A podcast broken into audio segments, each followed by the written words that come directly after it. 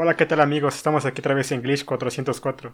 Esta vez con mis dos compañeros que son Daniel y Daniel. ¿Se podrían presentar por favor cada quien? Ah, sí, bueno, soy Luis Daniel. Soy compañero de carrera de Víctor.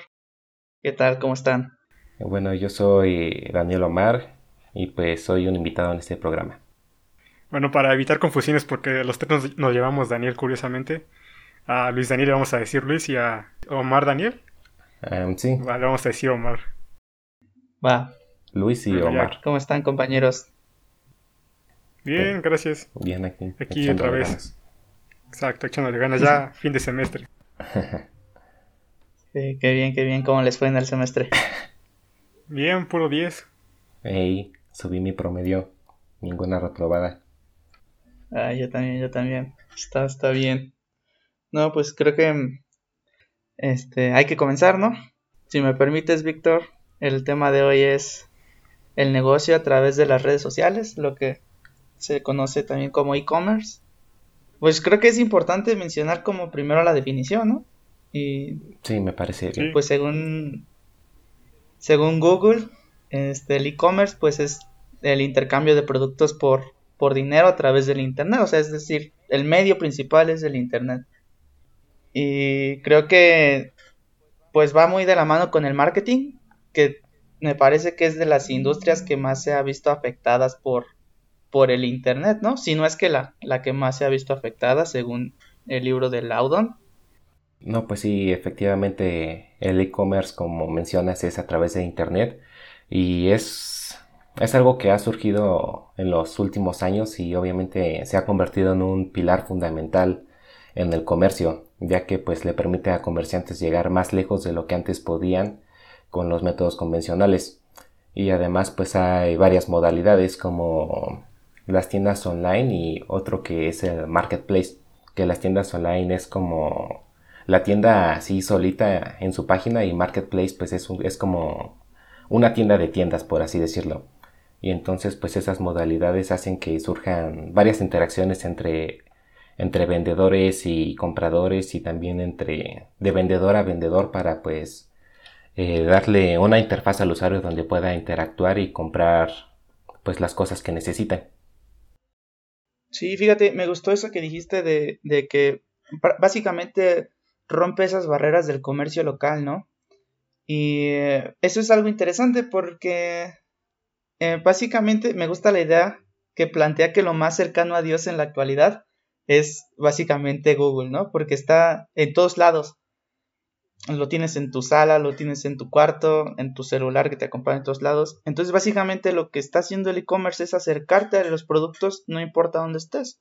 Y, y sí, es, es, lo que te refieres acerca de las barreras. Creo que ya la panadería de aquí de la esquina puede vender en cualquier estado de la República o en cualquier parte del mundo gracias al e-commerce que hay que decirlo, tiene sus partes buenas y también, desafortunadamente, como todo, también sus partes malas, ¿no? Sí, así es. O sea, el e-commerce tiene mucho potencial, pero pues tampoco es perfecto, tiene sus desventajas. Eh, entre ellas, pues puede ser que al no tener el producto físicamente, pues al usuario a veces no le da confianza, ¿no? Porque uno de los, de los productos que menos se compran por por comercio electrónico pues son eh, es la ropa debido a que no te la puedes probar y pues puede generar algunos problemas. No no quieres comentar nada Vic. No no todavía no es cierto. Ah pues creo que otro problema también que existe es que hay mucha imitación de productos. Es lo mismo que decía el compañero de que no podemos probar las cosas entonces no podemos saber si es una estafa hasta el momento de que nos puede llegar aunque siento que esto en último ya ha bajado un poco. Porque cada vez las tiendas son más sofisticadas y todo ese tipo de cosas. Tienen más control de vendedores.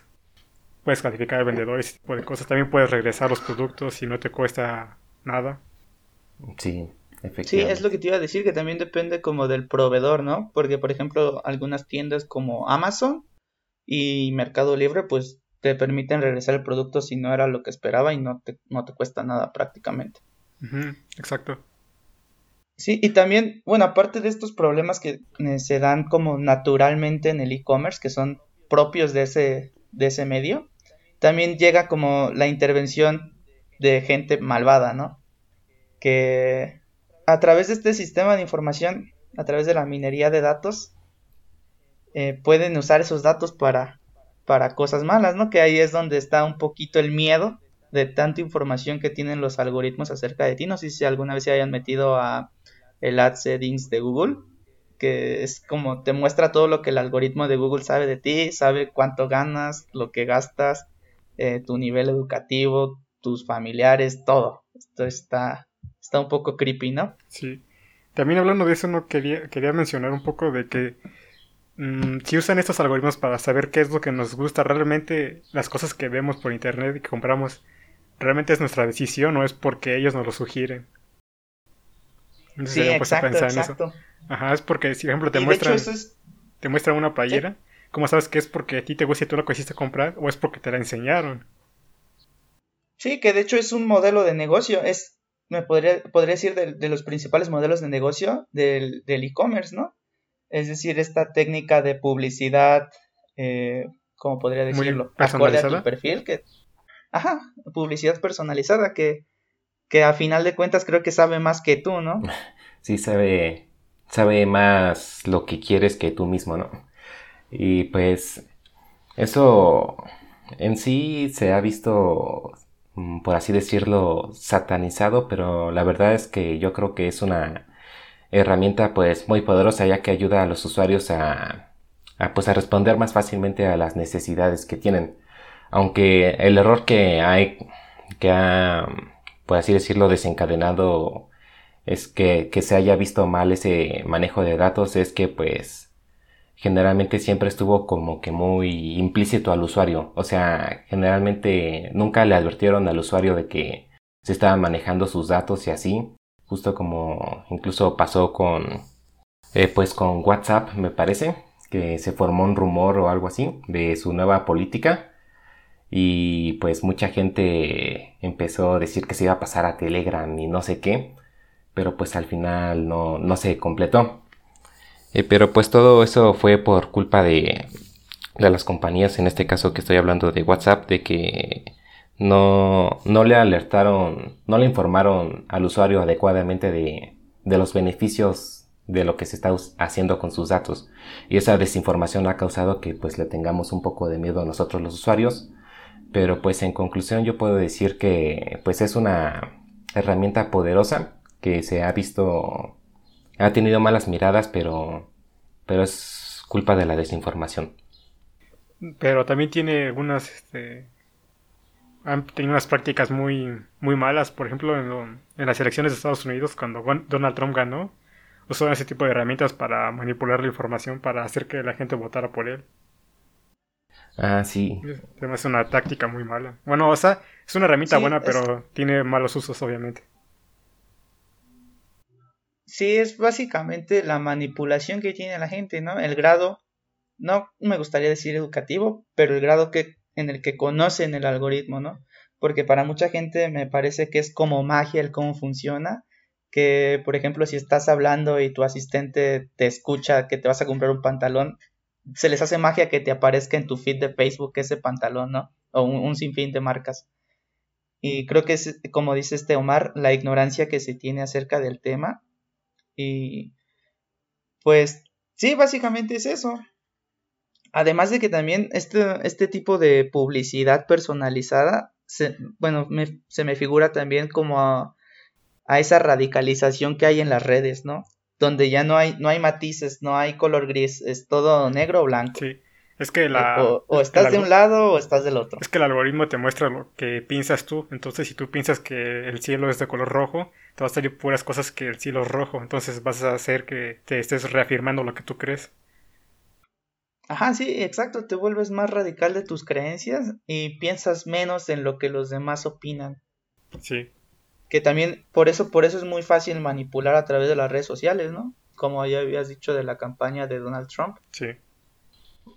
Sí, efectivamente eh, leí un poco acerca así también de este tema de lo que surgió acerca de la campaña de Donald Trump y tienes razón que también por culpa de ese tipo de, de fallos, por así decirlo, que incluso Facebook perdió eh, pues gran parte de acuerdo a la noticia, 37 millones de dólares en sus acciones por, por ese, eh, esa filtración de datos que ocurrió, que fue a través de un test de personalidad en la red social, que resulta que fue hecho por Cambridge Analytica a través de, eh, de un profesor, me parece, que obtuvo pues todos esos datos y, y eso le dio pues una, un impacto en la reputación de Facebook y gracias a ese tipo de, de errores que se han dado y filtraciones de datos es lo que hace que pues que el e-commerce tenga algunos retrocesos, ¿no? por ejemplo, también eh, gracias a, a, esa desinformación y, y, también a esos golpes que se han dado en la reputación, pues por ejemplo Apple se aprovechó de eso para sacar en su actualización de sistema operativo de que según ahora le, le pregunto al usuario si quiere que las apps lo rastreen. Y, y eso es, entre comillas, bueno, pero también malo, porque es bueno porque ahora el usuario tiene control de todo eso, pero es malo porque gracias a ese tipo, a esa mala reputación que se ha formado por esos errores, pues nada más entorpecen lo que es el comercio digital, ¿no? Entonces, pues nada más se estarían mostrando anuncios genéricos y cosas que pues no benefician a ninguna de las dos partes y a lo mejor en un futuro puede provocar Facebook amenazó que podía volverse de pago. Entonces, pues no sé qué opina acerca de eso. Es que la gente no entiende que esos tipos de servicios gratis viven a través de tus datos. Ese es el problema, que la gente quiere las cosas gratis pero no está dispuesto a dar nada. Ajá, exacto. Si quisieran tener su información bien, tendrían que pagar un servicio de pago para que vivan del pago. Pero a la gente no le, no le importa eso. Quiere todo gratis. No quiere dar nada a cambio, pues. Pero sí, o sea, ¿ustedes creen que a través de, del pago de, de Facebook eliminarían por completo esa minería que tienen de datos? Yo no creo. Mm, no, yo tampoco. Es, como... Sí. ¿Qué pasó? No te entendí. no, es que iba a decir que también, pues prácticamente ese, ese modelo de suscripción, pues a final de cuentas también es un modelo de negocios. Y es como Spotify, ¿no? Que, por ejemplo, es un servicio freemium. Te engancha primero ofreciéndote este servicio gratuito, entre comillas gratuito, y después eh, prácticamente trata de convencerte de pagar esa suscripción, ¿no? pero esa minería de datos sigue a pesar de esa suscripción mensual. Entonces yo, yo creo que no se eliminaría para nada o no serviría de nada. Es que bueno, en este caso... Es que más bien sería como que la, que la empresa tenga una fama de que no lo cachen de que hace eso. Em, sí, eh, la, la reputación tiene que ver. Si estás pagando por un servicio que supuestamente no vende tus datos y se descubre que sí, pues esa empresa perdería a todos sus usuarios. Estaría basado en su, en su confianza. Así es. Pero e, evidentemente es como el, como el benchmarking, ¿no? Si ya, si ya cayó Facebook y ya tiene esa mala reputación Facebook, que es una empresa de renombre, pues cualquier otra la va a tener. Y, y evidentemente el miedo se queda guardado a pesar de que cambies de... a pesar de que le cambies el nombre a la compañía. Es que a la gente se le olvida muy fácil. O sea, hoy se puede espantar, pero al día siguiente ya le vale porque por comodidad es más fácil seguir usando Facebook y sus servicios. Sí, eso sí, eso sí. Y aparte que también eh, Facebook dentro de sí mismo, eh, pues también es una herramienta poderosa para, para, para el e-commerce. No sé si alguna vez hayan tratado de vender algo en Facebook. Mm, yo no. Pero, pues básicamente te asegura eh, una fluctuación de personas que vean tu, tu, tu publicación si tú inviertes dinero en Facebook. Por ejemplo, yo una vez metí 70 pesos para vender un producto y me aseguró que le iban a ver 1300 personas. Oye, entonces. ajá, de eh, veras, hablando de eso, no, había escuchado que supuestamente habían demostrado que cuando compras publicidad, luego la veía gente de otros países que no tenía nada que ver. Eh, también es que también tienes que ahí como ese editor. Porque te aparece que de qué tantos kilómetros a la redonda quieres que la gente vea tu publicidad. Entonces, básicamente es, eh, es como asegurarle al, al, vendedor que se va a vender su mercancía, ¿no? Entonces yo veo muy difícil que algo pudiera ganarle a Facebook. Sí, efectivamente, así como mencionas, pues Facebook es el máximo exponente de la minería de datos y no solamente también para vender cosas, ¿no?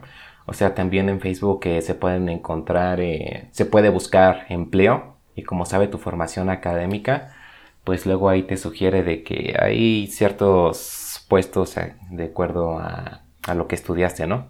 O también hay otra función que es de de bancos de sangre que te dice que hay ciertos bancos de sangre que necesitan donaciones y no sé qué.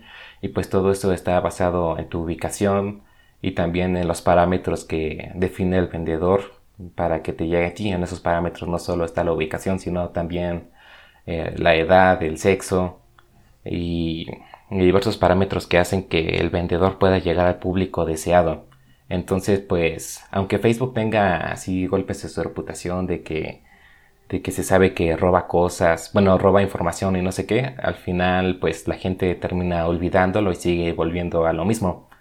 Eh, igual, por ejemplo, lo que había mencionado que pasó con WhatsApp, que decían de que con su nueva política de privacidad, de que todos iban a pasar a Telegram, que más seguro y no sé qué, pero pues al final, o sea, todos instalaron Telegram, ahí me llegaban notificaciones que 20 amigos se pasaron a Telegram, pero pues al final nadie usa Telegram, siempre terminan volviendo a WhatsApp. O sea, es una polémica que se genera y se termina olvidando y pues al final sigue lo mismo. Sí, es justo eso, es como la comodidad que te brinda, ¿no? La red social.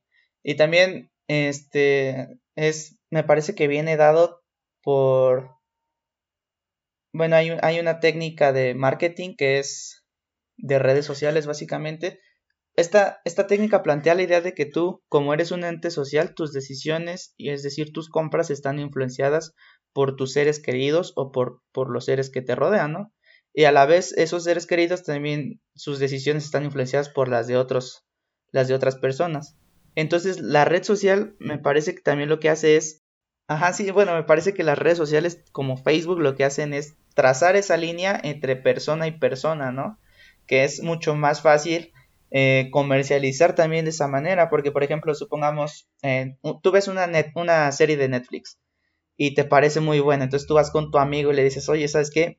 Mira, esta serie de Netflix está, está muy, muy chingona. Y ese amigo va a pagar una suscripción a Netflix para ver esa serie que tú le dijiste que vieras. Entonces, estas redes sociales también lo que permite el algoritmo es conocer quiénes son las personas que influencian tus decisiones y mostrarte publicaciones eh, relacionadas a esto, ¿no? También lo que mencionaba Omar, de, la geopublicidad, que es el avance también ¿no? del e-commerce. También por ahí este Laudon dice que es la, evolución del e-commerce es el m-commerce, que es basado en tu ubicación. Es decir, si estás cerca de un restaurante, te van a llegar notificaciones de ese restaurante de, ¿sabes qué? Tenemos estas promociones, acércate, y eso también genera, o en mi caso también genera un poco de miedo, ¿no? Esa, esa desconfianza de, de para qué necesitan tantos tus datos. Sí, este, yo con respecto a la ubicación siento que no deberían tener tu ubicación tan forma, de una forma tan precisa. O sea, podría decir en qué ciudad estás o todo eso, pero no debería de saber por qué estás en qué calle o cosas así. Se me hace muy intrusivo. Sí, que también está del otro lado de la moneda, ¿no? Que hay gente en Facebook que, no sé, que pone que está en tal restaurante eh, o que va a viajar a tal lado. Ah, Entonces también de esa manera te estás poniendo de pechito para que conozcan todos tus datos, ¿no? Ajá, pero luego tú ya no... Luego hay gente que, por ejemplo, yo no, trato de que eso no pase. Mm, de hecho, yo no tengo ni siquiera Facebook en mi teléfono y cosas así. Nomás WhatsApp porque lo tengo que usar a fuerzas. Y eh, no sé por qué siento que es demasiada información la que tiene. me sí, da un poco de cosa. Sí. Sí, porque. Y es ahí donde este, volvemos. Sí, porque una vez este. Estaba. Mm, una vez le marqué a mi hermano para que me comprara una funda de mi teléfono. Ni siquiera estaba usando WhatsApp ni nada y, y, después empezó a salir publicidad de fundas y sí me dio cosas. Desde entonces cuido más mi información y todo ese tipo de cosas. Sí, y es ahí, es ahí donde volvemos eh, de nuevo a la ignorancia, ¿no? Que se tiene. A ese como pensamiento mágico que se tiene de las redes sociales. Sí. Em, bueno, yo sí. Básicamente... yo sí sabía eso, pero como que se me había olvidado instantáneamente. Se me había olvidado por un tiempo y eso me lo recordó y como que No sé. Antes como que me valía, ahora ya como estoy más grande, como que ya lo pienso más. Sí, te abruma, ¿no? El hecho de, por ejemplo, las cookies, que, o sea, conocen el historial de tu, de tu navegación por la web, pues solo estás alimentando más el algoritmo y es algo que la gente creo que no conoce. Incluso hay unas páginas web que te obligan, ¿no? Prácticamente a aceptar las cookies. Eh, eso también, también es un poquito de miedo, ¿no? De hecho, no sé si supieron de unos youtubers que lo estaban hackeando. Y fue por las cookies, precisamente porque instalabas un programa y se robaba tus cookies y en las cookies viene guardado tus contraseñas. Entonces ellas agarraban las cookies y las instalaban a otra computadora y ya se podían tener acceso a tus contraseñas. No sé, eso es un... No sé, deben de tener más cuidado con ese tipo de cosas. Sí, y eso es lo que ha obligado a la gente a optar por otros métodos más seguros, ¿no? Para el inicio de sesión, que no sé, podría ser el inicio, bueno, me parece que se llama de, doble confirmación, ¿no? De dos pasos. Que te llega un mensaje ah, de dos pasos. Y también hay otras aplicaciones que, que también te generan un código para poder accesar a, tu red social o a cualquier otra plataforma. Entonces, ¿ustedes qué creen que vaya avanzando más rápido? ¿La seguridad o, o el avance de los hackers para robar información? Mm, no, pues quién sabe. yo creo que. Es que yo creo que se centran más las empresas en venderte que en brindarte seguridad. Y entonces eso, eso hace que siempre vaya más adelante los hackers que se vuelva más vulnerable, ¿no? Es como esa frase que dice, mientras más complejo es el sistema, más fácil es, sabotearlo, ¿no? Sí, por así decirlo. Sí, pero... Sí, pero... Em, yo digo que van de la mano, o sea, mientras más avanza una, más avanza otra y en general siempre hay como... Siempre va a haber una brecha, pero siempre se tratará como de minimizarla. O sea, nunca habrá un momento en, que los hackers tengan un avance eh, más exponencial que la minería de datos, porque pues eso, eh, el e-commerce dejaría de ser un rentable debido a su seguridad. O sea, siempre, siempre se mantendrá un factor de seguridad pues lo suficientemente alto para que siga siendo rentable el comercio electrónico. Entonces, e incluso también los avances en los sistemas operativos, ya sea en Windows o Android o iOS, que cada vez ¿cómo se llama? integran funciones más modernas.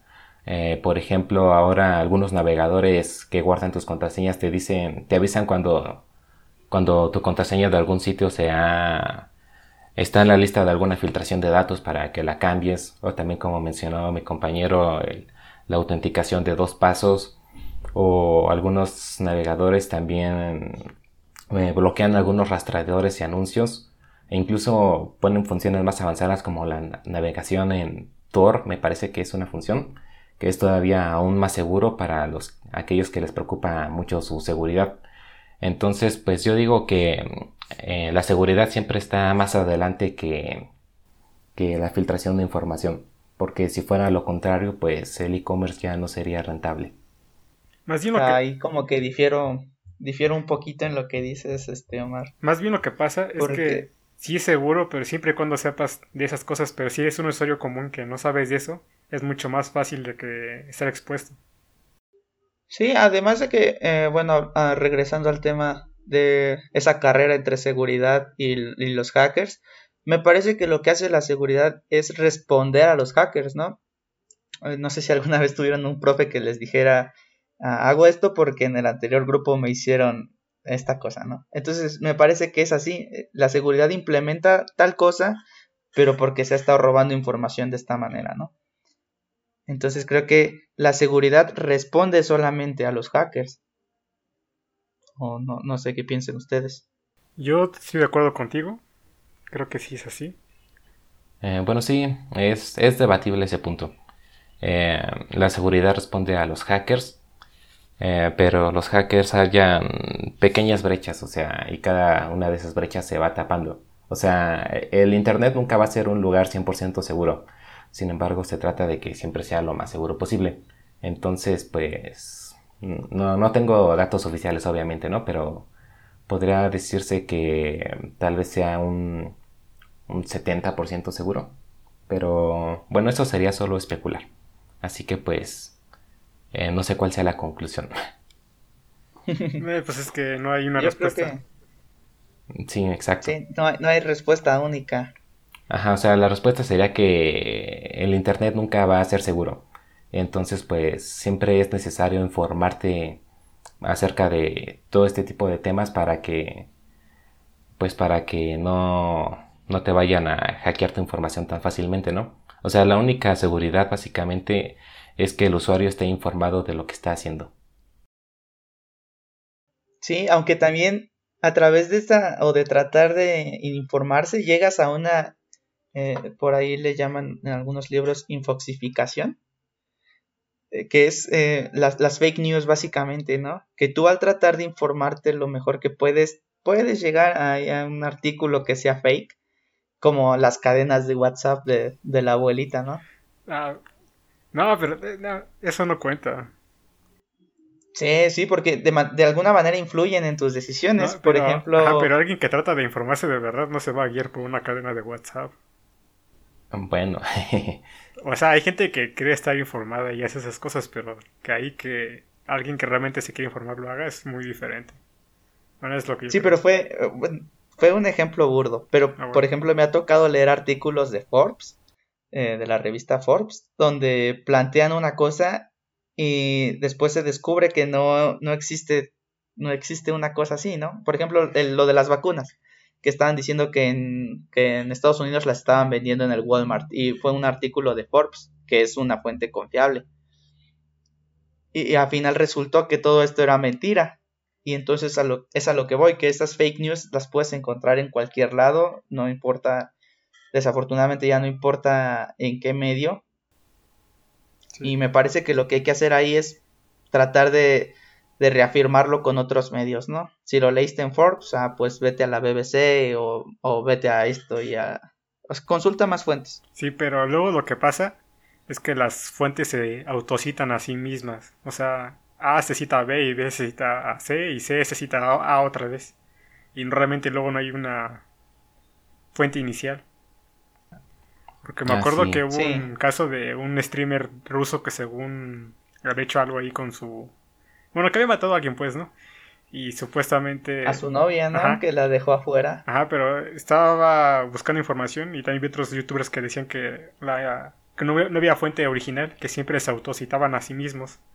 Ahora al otro y ese al otro y así. Y nunca llegabas a ningún lado. Y al parecer creo que fue falso. ¿Y no les da miedo, amigos, ser presa de esa manipulación? Que inevitablemente tienes que serlo, ¿no? ¿O, o creen que exista alguna manera de evadir eso? Es que tendrías que estarte informando de todo, de cada cosa, y es muy desgastante. Sí, efectivamente. O sea, somos parte del sistema, por así decirlo, y es imposible librarse de ello. Es como... Y además, pues yo creo que...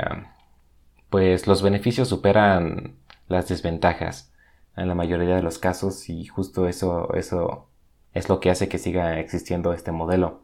Porque pues bueno, sí existen, ha habido casos de infiltraciones de datos y manipulación masiva de personas, eh, pero pues en los beneficios pues también tiene un gran impacto en la economía de cada país, en su Producto Interno Bruto, además de que pues permite a los compradores pues introducir más modelos de negocios.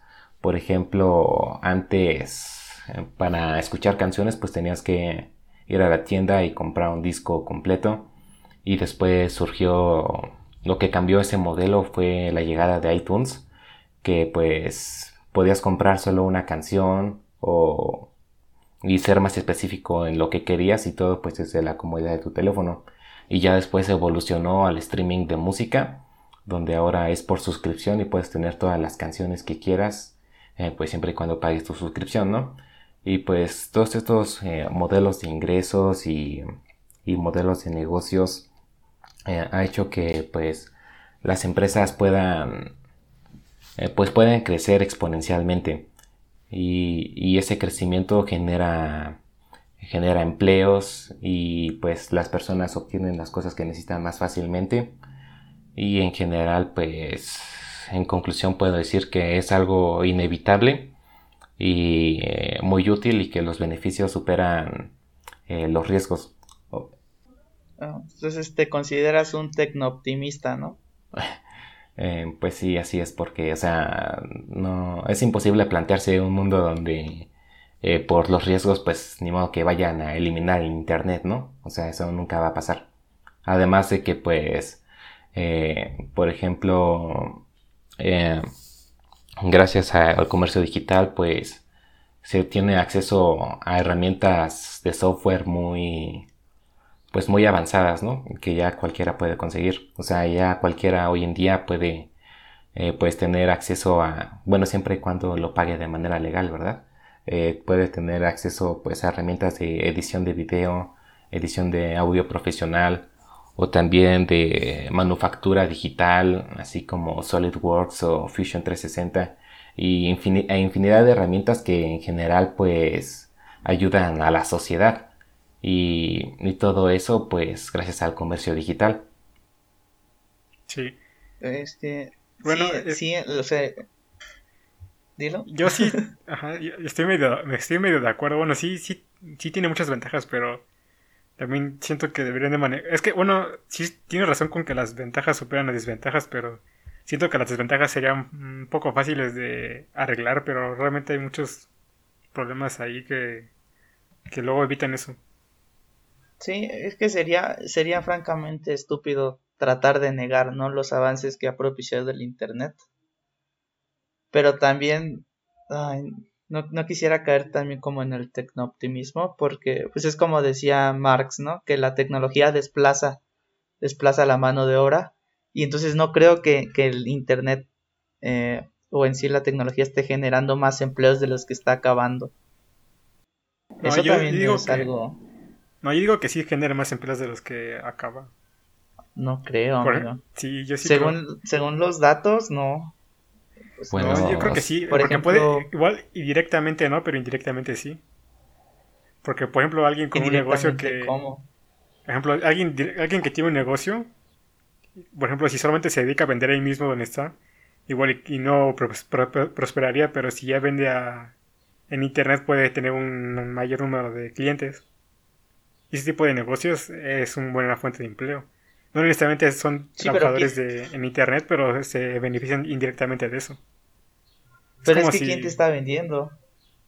Te está vendiendo un robot, te está vendiendo un bot, eh, no, sistemas de información expertos. No, pero lo que me refiero es que los demás usuarios que utilizan las herramientas también se ven beneficiados. O sea, no es como que tal cual vivan del internet, pero sí, sí son una herramienta de, como para mejorar sus ventas.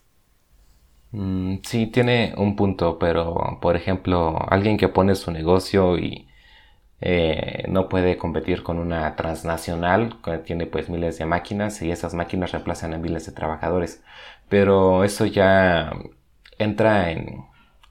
sigue estando en la tecnología, pero es otro aspecto, por así decirlo. Eh, o sea, eso ya no es con, con las tiendas digitales o el comercio electrónico. Eso pues ya tiene que ver más con con la industrialización y también pues aparte eh, también tiene que ver con prácticas desleales por parte de las empresas multinivel eh, porque por ejemplo eh, Coca-Cola pues sí tiene competencia pero pues es muy es minúscula, o sea, Coca-Cola básicamente podría considerarse como el monopolio de, las, de los refrescos de cola.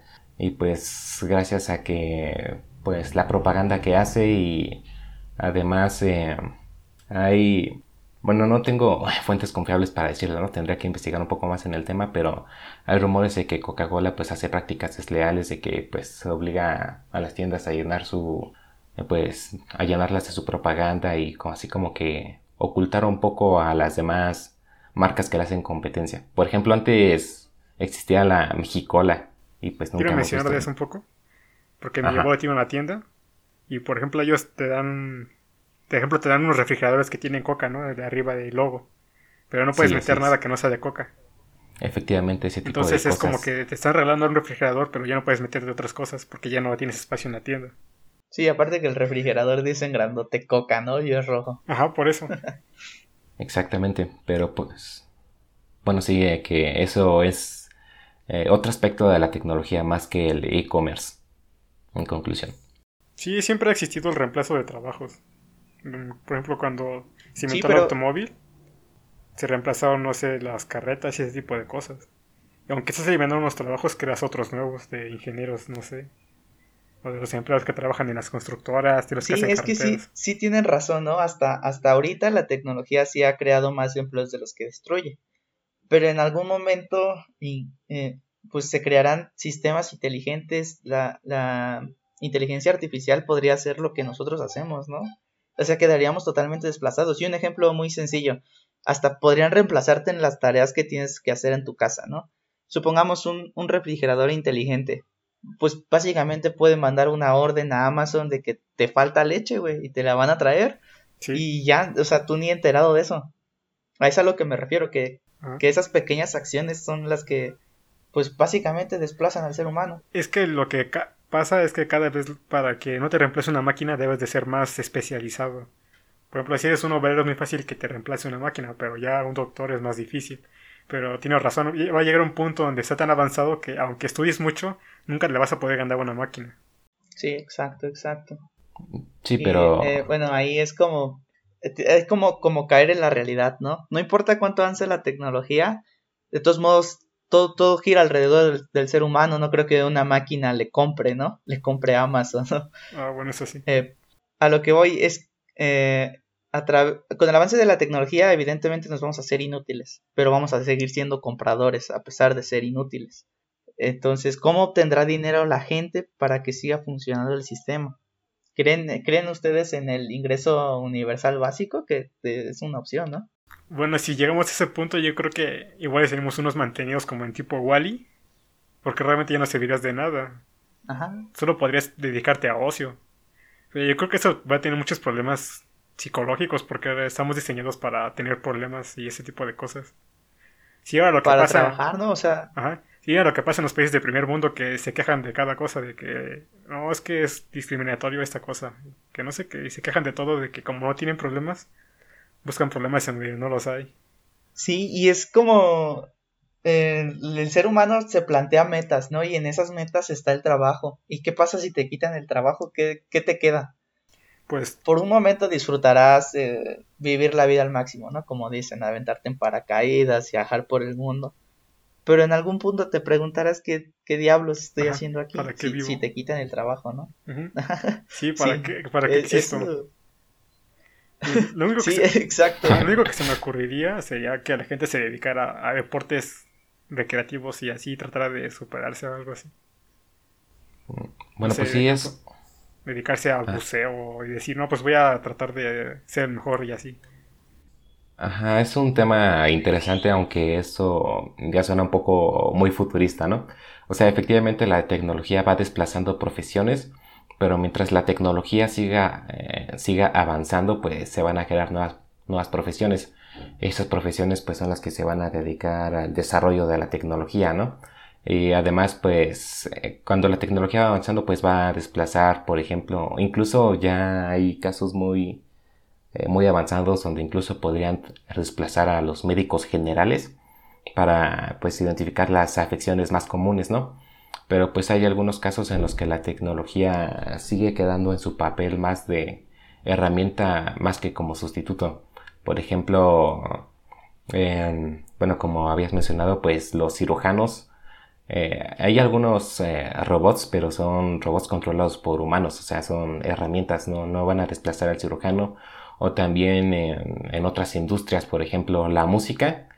Eh, creo que la Miku Hatsune Vocaloid o algo así, que es una voz por computadora y, y eso lo venden, pero, o sea, un robot no va a tener la creatividad de un humano. O sea, siempre va a sonar muy, entonces, como dice la expresión, pues muy robótico, o sea, no es natural. Eh, hay algunas industrias que no van a desaparecer por el avance de la tecnología.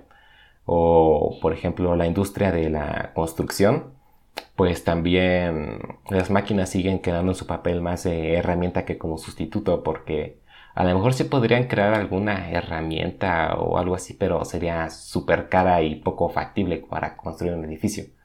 Ya a menos que pues nos planteemos algún futuro muy lejano donde pues donde hagan robots, ¿no? Cyborgs que hagan nuestro trabajo, pero pues eso ya es hablar por el momento de ciencia ficción. Sí, eso es muy muy adelante. Primero tendremos que ver si nos vamos a extinguir. No creo, amigos.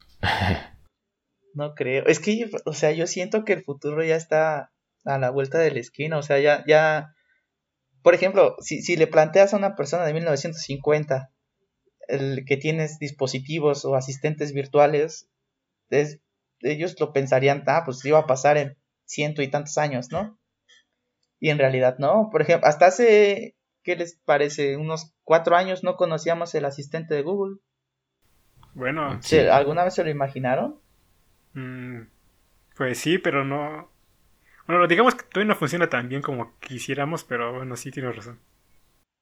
Y de hecho hay un, hay un libro muy bueno del, del, periodista Andrés Oppenheimer que se llama Sálvese quien pueda, en donde habla acerca de un estudio que sacó, me parece que Cambridge, de que eh, alrededor del 80% de todas las profesiones que se ejercen hoy en día van a desaparecer en 30 años, creo.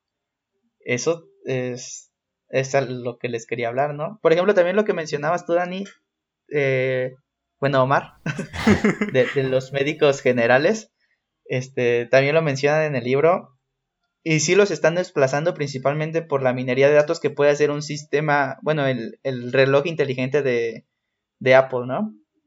Que te está midiendo tu presión arterial, cuánto pesas, cuánto corres, y entonces ese, llegamos a esa ingeniería de datos que, que ya no necesitas de la experiencia de un, de un médico general para decirte que... Sí, pero eso de los relojes inteligentes realmente no desplazan todavía a un doctor porque eso sirve al doctor porque le puedes mostrar esos datos y el doctor ya con, con esos datos puede dar un mejor diagnóstico, pero no lo está reemplazando todavía. Por ahora. Pero es que el... Ajá, pero ¿en qué se basa el doctor para para darte o para darte la solución. en su experiencia, ¿no? Ajá, pero con la información que te da el reloj, solamente hace que su diagnóstico sea mejor, pero no lo estás reemplazando a él. Pues ah, pero es que aquí llegan, pero es que llegan los sistemas expertos que básicamente lo que hacen es tratar de modelar el conocimiento humano, así como eso es lo que te iba, lo que te iba a decir. Déjame explicarte mejor. El, el doctor basa su, su diagnóstico en su experiencia, ¿no? En cuántos casos tuvo similares, qué le sirvió y qué no le sirvió.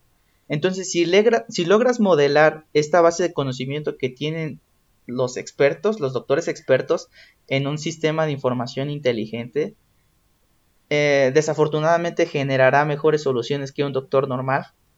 Porque, por, qué? Porque un dispositivo, una computadora es capaz de almacenar mucho más información que un ser humano. Entonces puedes modelar la experiencia no de un doctor que llevas 15 años trabajando, sino de miles y miles de doctores que llevan más de 15 años trabajando. Entonces te darán una mejor solución que la que podría darte un doctor acorde a su experiencia. Aunado a esto, a la minería que se da y a ese constante monitoreo que te da la tecnología, ¿no? Que, puede ser el, el, reloj inteligente. Entonces yo creo que en un futuro sí podrá desplazar a los médicos. Y es una de las profesiones, según el autor, eh, bueno, Andrés Oppenheimer, que, es muy probable que desaparezcan en unos años. Pero realmente también puede que el doctor se quede trabajando para supervisar que no haya un fallo del sistema. Mm, sí, sí, quedará más como supervisor, ah, no, como, no como operativo, ¿no? Sí, pero ahí también se... Re... Más bien, no desaparecería, pero podría reducir el número de doctores porque en lugar de ocupar un doctor para cada paciente, puedes usar un doctor que supervise a 10 máquinas que están sacando información y tú supervisas que, que no hay un error. Y ya, pues, no sé, es como... Es como que ocupas menos personas para hacer la, misma cosa. Sí, exacto. y también, también ahí entraría lo de el machine learning, ¿no?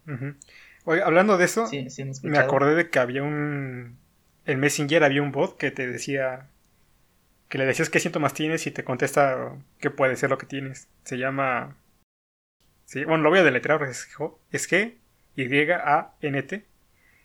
Y yo, yo le llegué a usar una vez para probarlo. Y si le pones, por ejemplo, no se me duele el estómago, tengo estos síntomas y te dice, tienes estas cosas, pero ve al doctor. Y te, dirán, te dan unas opciones de qué puede ser.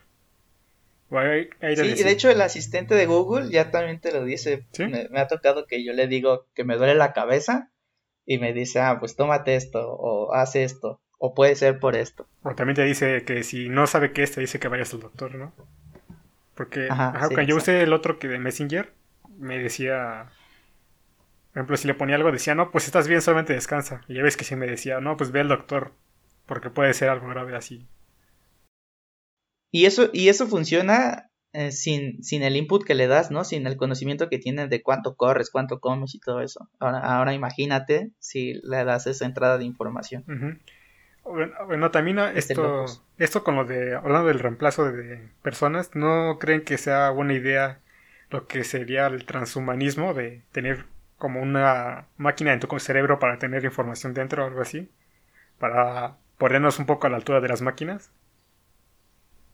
Ah, como ah, el, Neuralink de Elon Musk, que logró que dos monos jugaran ping pong en su cerebro, ¿no? Algo así.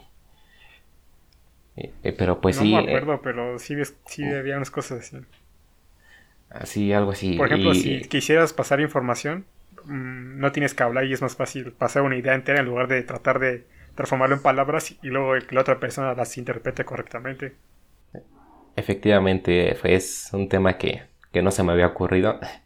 Y tienes razón, o sea, el avance de la tecnología no, puede, no es solamente ya solo como herramienta o como reemplazo, sino ya hablando de, incluso ya ni siquiera muy lejanos como dice Luis Daniel, ¿no? Que, que la tecnología avanza exponencialmente y pues lo que pensamos que puede pasar en, en 200 años puede pasar en 50, ¿no? Que, en vez de ser como herramienta o reemplazo ya puede ser como algún complemento del ser humano.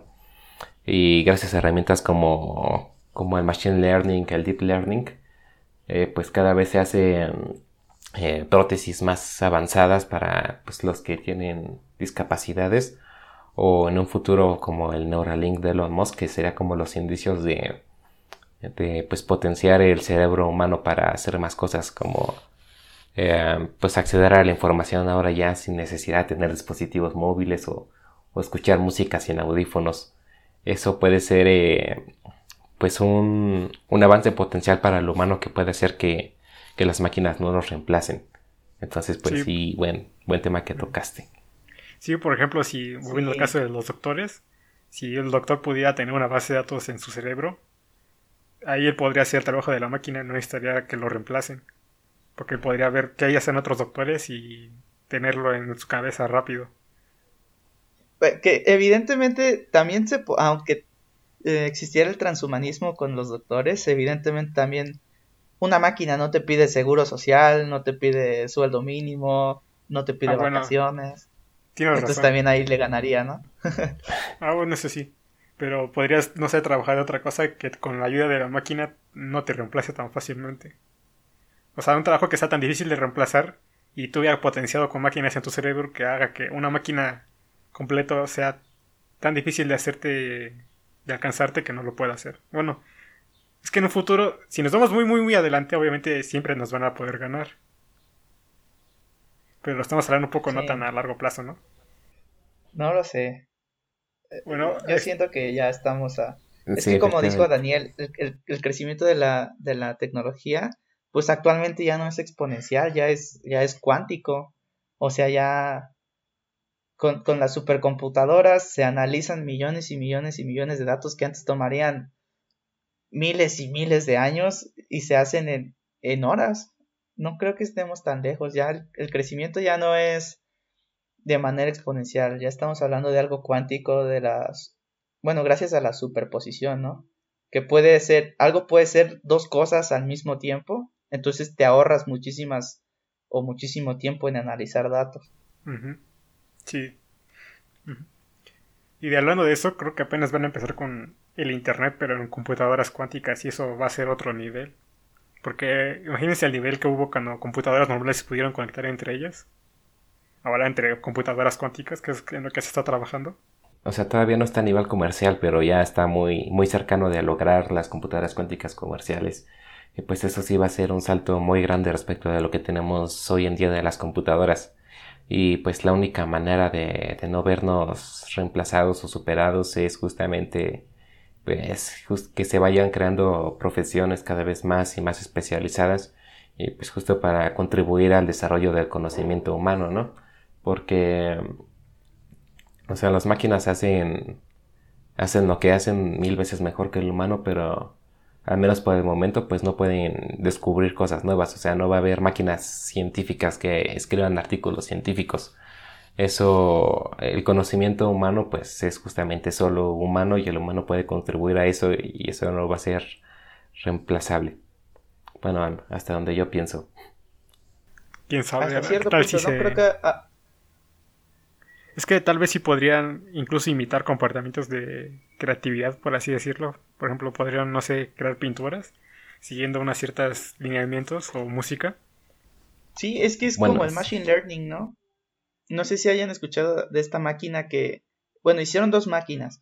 Una que generaba fotografías de seres humanos, o que no existen esos seres humanos, y otra que evaluaba esas fotografías. Entonces, conforme una iba creciendo, mejorando sus fotografías, la otra iba mejorando la manera en que se evaluaban. A tal punto de que puede crear ya un rostro humano desde cero.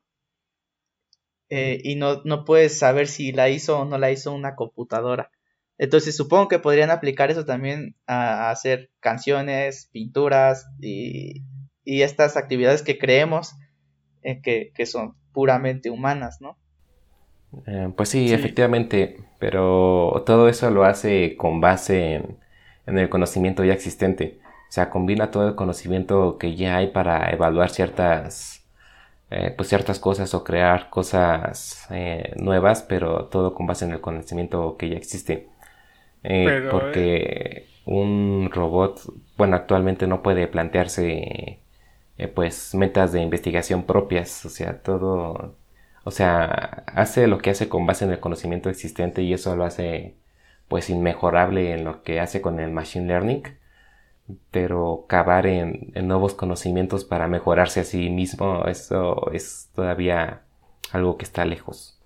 Pero es que realmente están haciendo lo mismo que nosotros ya hacemos, porque realmente los humanos también, las cosas que hacemos las hacemos porque hemos visto cosas parecidas y ya nosotros nos basamos en eso para crear cosas diferentes. Por ejemplo, un músico no inventa música de la nada. Él ya escuchó otra música diferente y él se basa en eso para hacer ah, pues otra cosa diferente.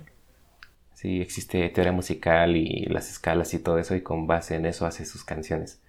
Eso es cierto. Pero um, conocimiento más especializado, no sé, por ejemplo, como eh, los hallazgos humanos que han eh, no sé, encontrado, descubierto nuevos elementos, pues una máquina pues no podría hacer eso porque sí. Como descubrir un nuevo elemento o, la síntesis de algún nuevo compuesto o, cosas de ese estilo. Sí, es como... O tal vez... Creo que te entiendo, Omar, ¿no? Que es como más análisis de datos. O sea, una, una computadora no puede hacer el análisis de datos. Puede darte, puede darte la información, pero el único que, puede analizarla o darle sentido o, bueno, volverla conocimiento es el ser humano. Sí, creo que, creo que te voy entendiendo. Eh, pues sí, más o menos. Y pues este, este tema pues está muy, muy interesante y extenso, ¿no? O sea, ¿cómo, cómo lo aterrizaríamos de nuevo a los, a los modelos de ingresos y el comercio digital. no sé. Sí, tienes razón, pues pasamos de uno a otro. Pero es que, no sé, tal vez con esto pues no tiene nada, bueno, sí tiene que ver porque realmente son inteligencias artificiales que analizan tus datos y es lo mismo, ¿no? Eh, bueno, sí, exacto. Ajá, porque, por ejemplo, una red social analiza todos tus datos y después alguien los analiza y revisa qué es lo que significan. Sí, exacto, el análisis y la minería de datos para diferentes fines, ¿no? Ya sea para el comercio digital o también para todo esto que venimos hablando, ¿no? Bueno, volviendo ahorita se me ocurrió una idea de que hablábamos de hace rato de que si las redes sociales fueran de paga. Este, yo digo que sí podría haber minería de datos, pero siempre y cuando no las vendían a terceros. Solamente fueran datos internos de la misma aplicación. Mm, puede ser, pero. Pero, o sea, siempre la han vendido a terceros, ¿no? O sea, una empresa, pues. Ajá, por ejemplo, si fuera de paga, lo que podría hacer para que se fuera más aceptable es que los datos que tengan los usen solamente la misma empresa, que no salgan de ahí. Y esa es como la opción de pago, de que vamos a tener tus datos pero no los vamos a vender. Y si no pagas, tus datos se van a ir a otra aplicación, no, a otro lado. Mm, pues sí, es un, es un buen punto. Mm, y pues sí, yo creo que tienes razón. Aunque a, lo mejor eh, en un futuro Facebook eh, pondrá dos opciones, ¿no? Que es la versión con anuncios, por así decirlo, como el modelo de pagos que era, bueno, no, no, sería diferente. Pero sería como una nueva modalidad de que tú eliges si, si quieres pagar por tu privacidad, por así decirlo, o, o seguir usándola gratis. Que yo creo que pues la mayoría, algo así, pero pues es que Spotify no sería... Como YouTube, ¿no? Eh, como YouTube Ajá. Es que no, sería freemium, porque freemium es que tiene algunas características bloqueadas a menos que pagues. En Facebook todas las características estarían desbloqueadas, pero la diferencia es que si quieres que si quieres pagar con tu información o con dinero el uso de esas características. Ajá, o sea que pagues o que te vendan. Ajá, incluso creo que sería un buen movimiento de Facebook porque Facebook, eh, todos dicen a Facebook, ah, es que te robas mis datos y no sé qué. Y Facebook diría, bueno, pues si quieres puedes pagar para seguir usando la aplicación. Y el usuario diría, bueno, mejor sigámoslos dejando gratis, ¿no? Y pues así ya sería una manera de Facebook de limpiarse las manos y seguir con su minería de datos. Sería una buena opción de para limpiarse las manos, tienes razón. Hacer eso. Sí, efectivamente. Porque ya si no te podrías quejar porque te lo está diciendo que pagues para que tu privacidad. Y ya si no quieres es tu problema. Así es. Y pues... De, hablando de eso me acordé de que Apple según había hecho algo para que cuando te estuvieran grabando se prendiera una lucecita, algo así. Y según con Instagram se prendía la luz, ¿no? Sí, así es, se, prende un puntito cuando se está usando la, el micrófono o la cámara. Y pues, pues sí, es, eh, es una función buena. Creo que Android ya también lo implementó. Eh, y, pero pues creo, y ese, ese tipo de cosas yo creo que se debieron implementar desde hace mucho tiempo. Porque eso de la privacidad siempre ha estado como que implícito, ajeno al usuario y apenas que ya está de moda, pues ya lo, lo venden como si la privacidad fuera alguna característica especial cuando debería ya de venir siempre en todos los dispositivos. Volviendo a Instagram, sería, no sé si supieron de que según iban a quitar los los likes, bueno, sí van a estar, pero no puedes ver cuántos tienen las demás personas.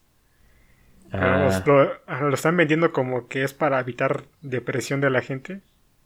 Pero yo siento que es más para... de que nadie lo sé. Ajá, de que, nadie ajá, son invisibles. que tuve dos likes. Ajá, o sea, o sea, nadie puede ver cuántos likes tienes. Ajá, pero, ajá, pero es lo que me da risa es que según los venden como que es para, según evitar la depresión, pero yo siento que es para vender esta información aparte de cuántos likes tiene la gente. Así si una empresa quiere vender a un influencer tendría que primero comprar los datos de cuántos likes tiene. Así venderlo como una característica, ¿no? O sea, lo tapamos y si lo quieres ver, paga, ¿no? Ajá. Pues, pues sí, es una característica eh, pues sí, es que cada vez las empresas pues tienen que ir modificando cosas, añadiendo funciones, ya sea en privacidad, en funcionalidad o lo que sea, para que el usuario siempre esté en sus aplicaciones. Porque si Facebook permaneciera o cualquier red social permaneciera igual durante pues mucho tiempo, varios años, pues a lo mejor podría eh, llegar otra, otra alternativa que ofrezca cosas nuevas y reemplazar a esas redes sociales. Y para que eso no pase, pues tienen que andar poniendo funciones nuevas a cada rato. Aunque muchas no las usemos, pero siempre tiene que haber novedades para que estemos usando su aplicación. Hacerte más dependiente, ¿no? Sí, así es. Es como, por ejemplo, eh, lo que implementaron hasta hace algunos, bueno, ya no sé si meses o años, eh, de la reproducción automática de videos en Facebook y YouTube, que básicamente te estás viendo un video, eh, regularmente pues cuando se acaba el video pues lo dejas, ¿no? Pero con la reproducción automática te engancha a otro video y entonces permaneces aún más tiempo en la red social. Sí, efectivamente. O sea, ya no solo ves la miniatura, ¿no? Se produce automáticamente y, y si por ahí alguna escena la alcanzas a ver, pues hay más probabilidades de que veas el siguiente video. Ajá. Sí, también en YouTube ya está eso. Eh, pues sí. También, este, otra cosa que ha hecho YouTube es que ahora la, lo que importa más es el tiempo de reproducción, no tanto las reproducciones como antes. De hecho, desde que tengo, desde que tenemos el podcast, este, ahí te dice que tiene que durar más de 8 minutos y cosas así para que vea para que vaya mejor el video y todo eso. Ah, sí. De hecho, si, si se fijan en YouTube, eh, muchos de los videos que no sean así, no sé, una canción, eh, duran poquito más de 10 minutos. Pone tu 10 minutos y, y 50 segundos, ¿no? Y eso es porque, antes, ajá, porque antes ah. te pedían 10 minutos para que le fuera bien. Y según los youtubers de, decían que si no hacías 10 minutos, le iba bien mal a tu video, que no lo, no lo promocionaban y cosas así. Sí, bueno, no sabías, bueno, entonces a, partir ya de 8 minutos y pues ya superando ese límite, pues puedes monetizar más por tu video, puedes ponerle eh, más anuncios, ¿no? Y, como mencionas, pues la reproducción de video es, es importante porque con la reproducción de video puedes saber de manera cuantitativa la atención que el usuario le está poniendo a tu video. Entonces, si tiene buena, buen tiempo de reproducción, pues es más factible a que le pongas más anuncios porque pues saben que estás ahí te puede poner el anuncio a las veces que quieran. De hecho, ah, entonces de ahí, viene la práctica de algunos youtubers de que terminan el video, por ejemplo, a los 8 minutos y ponen una pantalla negra dos o tres minutos más. Algo así. Sí, por eso le meten mucho relleno últimamente a los videos, por eso. Ajá. Decían el típico, para llegar a los 10 minutos y empezaban a hablar de algo que no tenía nada que ver. Ajá, hace cuenta que un tutorial, no sé, un ejemplo muy simple, ¿no? De tutorial de, de cómo caminar. Y entonces ahí buscas en YouTube y dice, hola, ¿qué tal? Hoy vamos a aprender a caminar. Pero antes déjame contarte una anécdota de mi amigo Juan Caminante, de tal, de tal cosa, ¿no? Y ahí te meten un relleno de 7 minutos y ya al final, hasta el mero final, ya te dicen lo que quieras saber. Sí. Ajá, te voy a contar la historia de la primera persona que aprendió a caminar. Así, 10.000 años de Cristo. Sí, así es. caminó y así. Efectivamente. Está, está muy buena la plática, amigos. Deberíamos eh, planear otro, ¿no? Pero un poquito menos serio. También pues sí. Hanguear un rato. Es que con... Sí, pues puede ser como sea. Ajá, puedes poner así como categorías en tu podcast, ¿no? Así miércoles de, de comercio y, y viernes de... lo, que pensaba hacer era por ponerlos por colorcitos. De, el rojo fuera como más de así cosas no serias y el azul de cosas más un poco serias y también de color negro como si fueran reflexiones así como muy filosóficas o así ah, cosas. Pues sí, sí, es una buena idea. Sí, solamente que hay que cerrar el podcast porque no lo cerramos. Ah, bueno, sí, ah, entonces cerrarlo con una conclusión, una reflexión. Sí, cierra, hay que cerrar con esa. Entonces empiezas tú si quieres. Eh, bueno, empieza Luis Daniel. Él reflexiona bien. ah, bueno, compañeros, pues estuvo, estuvo muy agradable la plática con ustedes, casi una hora. Eh, me gustaría concluir de todo este tema que, que aunque no lo creas, termina siendo influenciado por las decisiones que toman las grandes marcas como Facebook, Amazon, Instagram, que influencian tu actuar de, alguna u otra manera. Entonces, me parece que, que como acto de rebeldía lo único que puedes hacer es informarte lo más que puedas y tratar de usar la, la tecnología a tu favor. Sí. Sí, tienes razón. Lo importante es no dejarse manipular. Siempre hay que no llevarse por los titulares de las noticias luego que salen en Facebook. Que no lo tomes en serio hasta que te informes bien. Y sí, tratar de usar las herramientas que nos dan, pero que fueran realmente tus herramientas, no que tú seas la herramienta de algo, de una empresa. A manera de finalizar este podcast, eh, por mi parte, como conclusión, eh, quiero decir que pues antes de, de tenerle miedo a algo, pues siempre hay que informarse acerca de qué es lo que hace, cómo nos ayuda, cuáles son sus ventajas y sus riesgos y, así comprender eh, que pues la tecnología no es mala, ¿no? O sea, tiene sus ventajas y sus riesgos y, comprendiéndolos eh, puede ser una herramienta muy útil para, para el usuario. Y bueno, hasta aquí el video de hoy. Recomienda tus redes, Dani. pues no, no hay, no hay redes. bueno, no sé ustedes.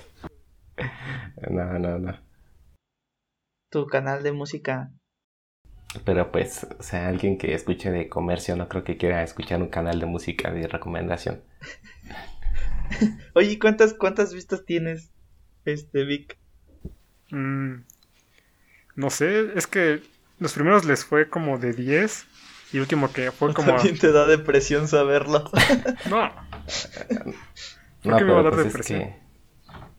Ajá, es que pues también depende del público, ¿no?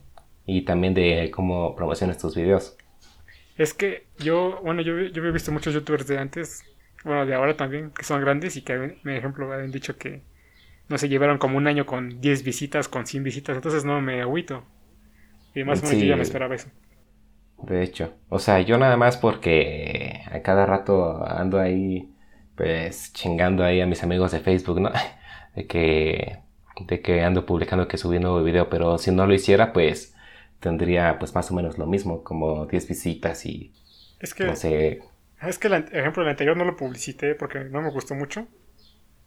Y hay, uno que no, hay uno que no he subido y ese sí me gustó mucho, ese sí lo voy a publicitar en todos lados porque está bueno. También depende. Así de uno que te guste así, ese. Sí. Y pues ya para cuando. Que no te funen, está chido. Sí, exacto. Pero. ¿No, no, ¿No les da miedo ser funados? Bueno, pues a mí, porque me habrían de funar? A mí me da un chino de miedo. Antes compartíamos un buen de cosas así. Pero es que. Hablando como de temas ah, sociales, pero ya, ya no. Pero es que no te...